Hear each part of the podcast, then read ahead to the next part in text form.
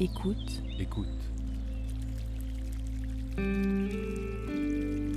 Imagine. Les couleurs, les odeurs, les formes. Contemple.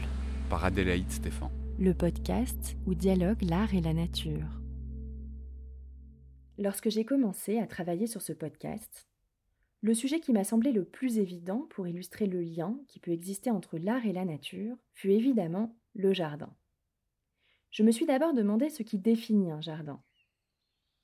Dans son livre L'art des jardins, Pierre Grimal parle d'un endroit clos où la nature est disposée de façon à servir le plaisir de l'homme. Conçu à l'image du monde, le jardin met en ordre la lumière, l'eau, la terre, les végétaux et la faune. Pour compléter cette définition académique, je me suis rendue au domaine de Chaumont-sur-Loire, où se tient chaque année le Festival international des jardins, véritable laboratoire de la création contemporaine dans la nature. J'ai rencontré là-bas Chantal Collet-Dumont, directrice du domaine depuis 2007, qui mieux que personne incarne ce lieu. Voici sa définition d'un jardin. Euh, je dis toujours que le jardin, c'est une forme d'art total euh, parce qu'il euh, concerne tous les sens. Il fait intervenir énormément de techniques différentes. Donc c'est un art extrêmement important et pas souvent considéré en France à sa juste place. Quand on est en Chine ou au Japon, le jardin est considéré comme un art aussi important que que le dessin, que la peinture, que la musique. Euh, pendant longtemps, le jardin était considéré avec euh, plus de distance euh, chez nous. Or, c'est un, c'est, un art, on pourrait presque dire que c'est un art supérieur. En tout cas, c'est un art très important. Et quand on, on est dans un jardin, on est en immersion dans la couleur, dans le son, parce qu'il y a souvent des bruits d'eau, des chants d'oiseaux. On est dans les parfums. Euh, on peut toucher euh, certaines euh, plantes. Donc, c'est vraiment un, lieu absolument extraordinaire qui va solliciter à la fois la sensibilité et l'intelligence. Pierre Grimal, encore lui, soulève une contradiction intéressante. L'homme, en pratiquant l'art des jardins, cherche à maîtriser une matière en constante mutation soumise aux lois de la nature. Il parle alors de cet art comme d'une conciliation entre liberté et asservissement. Quand on est dans l'art du jardin, il faut accepter la présence de l'homme comme quand on est face à un tableau. Un tableau, euh, il a été peint par un homme qui intervient avec euh, tout son savoir, toute sa technique, toute son expérience. C'est pareil pour le, jardin. Un paysagiste, un jardinier, un botaniste vont intervenir dans le jardin avec tout leur savoir. Et ça, il faut le dire, parce que euh, on a aujourd'hui tendance à penser que la nature est là et tout se fait tout seul. Non, un jardin, c'est un endroit contrôlé, travaillé, maîtrisé. Déjà, Jean de La Fontaine au XVIIe siècle comparait le jardin à la peinture.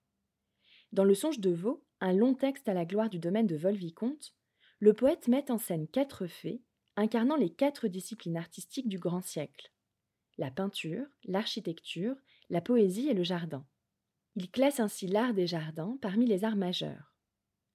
400 ans plus tard, art des jardins et art contemporain se confondent dans l'écrin de verdure d'un château du XVe siècle au cours du Festival des jardins organisé par le domaine de Chaumont, un événement unique dans un lieu unique. Je dis toujours que Chaumont-sur-Loire est un objet culturel non identifié. Est-ce que c'est bien sûr le Festival des Jardins, mais c'est aussi un château. Euh, c'est aussi un centre d'art contemporain qui est né en 2008, un centre d'art et de nature, et toutes les œuvres ont partie avec la nature. Chaque année, pendant six mois, du début du printemps à la fin de l'été, une trentaine de jardins éphémères prennent vie au pied du château. Architectes, paysagistes, designers, sculpteurs, ethnobotanistes, serruriers et même magiciens du monde entier concourent en équipe pour participer à ce prestigieux événement. Parmi plus de 300 dossiers reçus, un jury sélectionne de façon collégiale les plus beaux projets, mais le choix annuel de la thématique appartient à la directrice. Là, je suis dans la période où je suis en train de réfléchir à la thématique de l'an prochain. Et c'est toujours une période un peu euh, un petit peu angoissante. Il faut que ce soit un, sujet euh, qui fasse vraiment sens et qui soit peut-être parfois un peu en avance. Je me souviens, euh, on a eu une thématique il y a pas mal d'années qui était sur la biodiversité heureuse. Bon, aujourd'hui, la biodiversité, c'est quasiment devenu euh, presque une banalité dans le discours, mais il y a 7 ou 8 ans, non. Ça reste des jardins. On n'est pas face à un concept. On est dans un jardin où, les parfums sont merveilleux, où les couleurs sont belles, où le végétal est, est fondamental. Mais c'est un jardin qui peut néanmoins euh, faire passer un message aussi bien à des enfants qu'à des adultes. Depuis sa création, le festival a toujours assumé une dimension engagée. La biodiversité heureuse, l'imagination pendant la crise, retour à la terre-mère, jardin en partage, que d'eau. Et cette année, le biomimétisme. À travers les thématiques choisies, la nature est invitée à parler d'elle-même et de ses mots. Cette mise en abîme subtile n'est-elle pas un merveilleux moyen de sensibiliser aux problématiques environnementales actuelles?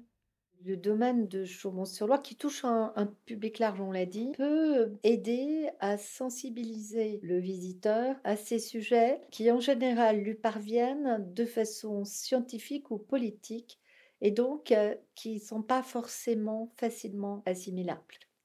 Le discours écologique peut être culpabilisant, j'ai plutôt l'angle de la poésie et de la pédagogie. Je pense que c'est important. On a trop tendance dans nos sociétés à penser que les gens ne vont pas comprendre. Or, en fait, ce n'est pas parce qu'il y a un mot difficile, ce n'est pas parce qu'il y a un concept difficile que les gens vont être rebutés.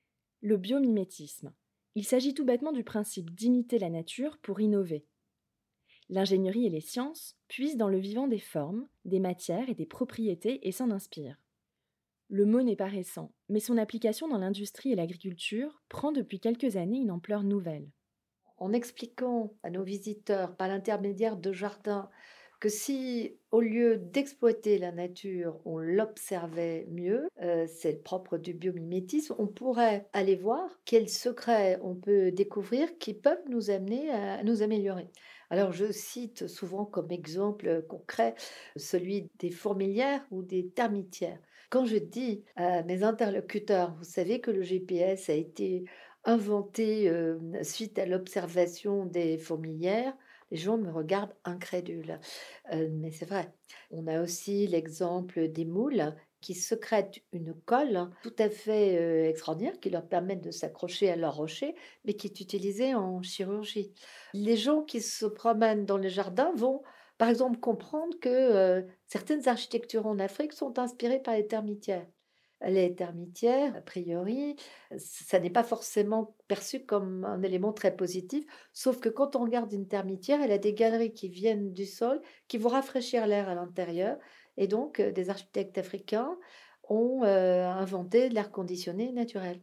Un autre jardin du festival illustre très bien l'idée qu'observer la nature permet de mieux la comprendre. Il est intitulé Ce que l'on voit, ce que l'on sait. Je m'y rends, mon micro à la main. Chaque jardin occupe un espace qui lui est réservé en forme de feuilles de tulipier. En entrant dans celui-ci, le visiteur pénètre d'abord dans un observatoire, une sphère légère en bambou ajouré. Des cannes sont disposées dans la structure et telles des télescopes, elles nous invitent à y jeter un œil. Je me penche sur l'une d'elles et découvre au bout de celle-ci une racine bleue disposée dans les végétaux. Une autre me fait remarquer un tronc d'arbre coupé sur lequel repose à l'horizontale un miroir reflétant le ciel et les nuages. Cet observatoire nous pousse à nous attarder sur les détails de la nature ordinaire qui nous entoure.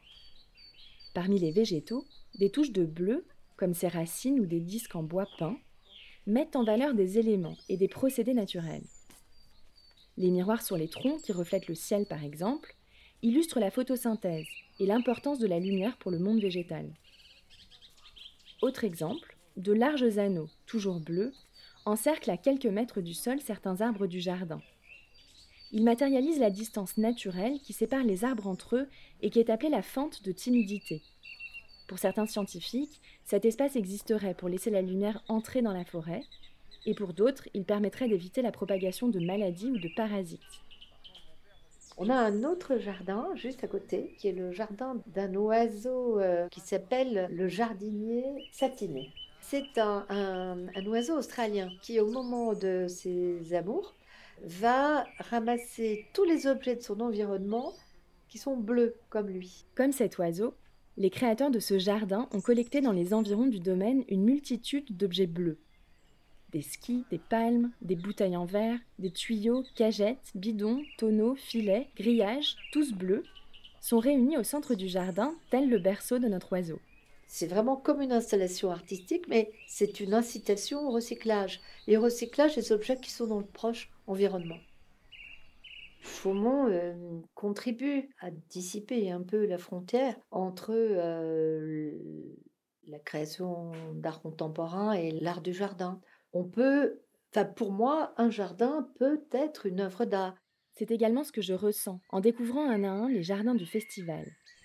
J'ai la sensation de déambuler parmi des œuvres d'art végétal, à la frontière entre le jardin d'agrément et ce qu'on appelle le land art, un mouvement artistique né à la fin des années 60, dans lequel la nature constitue le cadre et la matière première. Chantal Colleux-Dumont parlait d'art total, qui suscite plusieurs sens. En effet, je me déplace dans les œuvres, je les regarde, chacune a son odeur, ses couleurs, ses bruits et même sa faune. Chaumont, c'est un concentré d'émotions, de sensations, de, d'émerveillement. Moi, je crois beaucoup en l'émerveillement. Je pense que c'est important. Je crois que j'ai gardé mon, mon regard d'enfant. Et ce que j'aime, c'est au fond faire partager mes propres émerveillements au public. Avant de vous laisser, je voudrais vous emmener dans le dernier jardin que j'ai visité avant de quitter le domaine de Chaumont. Il fait partie des quatre jardins du festival présentés hors concours. À Rebrousse-Poil est une création de l'artiste et designer Alexis Tricoire. Pour y accéder, il faut se rendre dans le Vallon des Brumes, un bois humide situé aux abords du parc. Un sentier me mène à un pont en bois, au-dessous duquel je ne vois ni ruisseau ni rivière, mais un nuage de brume intrigant. J'emprunte un escalier pour descendre sous le pont. Je m'enfonce dans la brume et je découvre des formes colorées, aux allures végétales et animales. En y regardant de plus près, il s'agit en fait de brosses en tout genre balais, brosses à dents, à biberon ou à vaisselle ont été colorés, assemblés et disposés pour créer un monde féerique. Plein d'humour, ce parcours est une invitation au recyclage et à la préservation de la biodiversité et des forêts primaires. Le Festival international des jardins du domaine de Chaumont-sur-Loire conjugue ainsi art, nature et fantaisie autour d'un réel engagement écologique. Vous avez jusqu'au 7 novembre pour vous y rendre cette année Sinon, il faudra attendre le printemps prochain.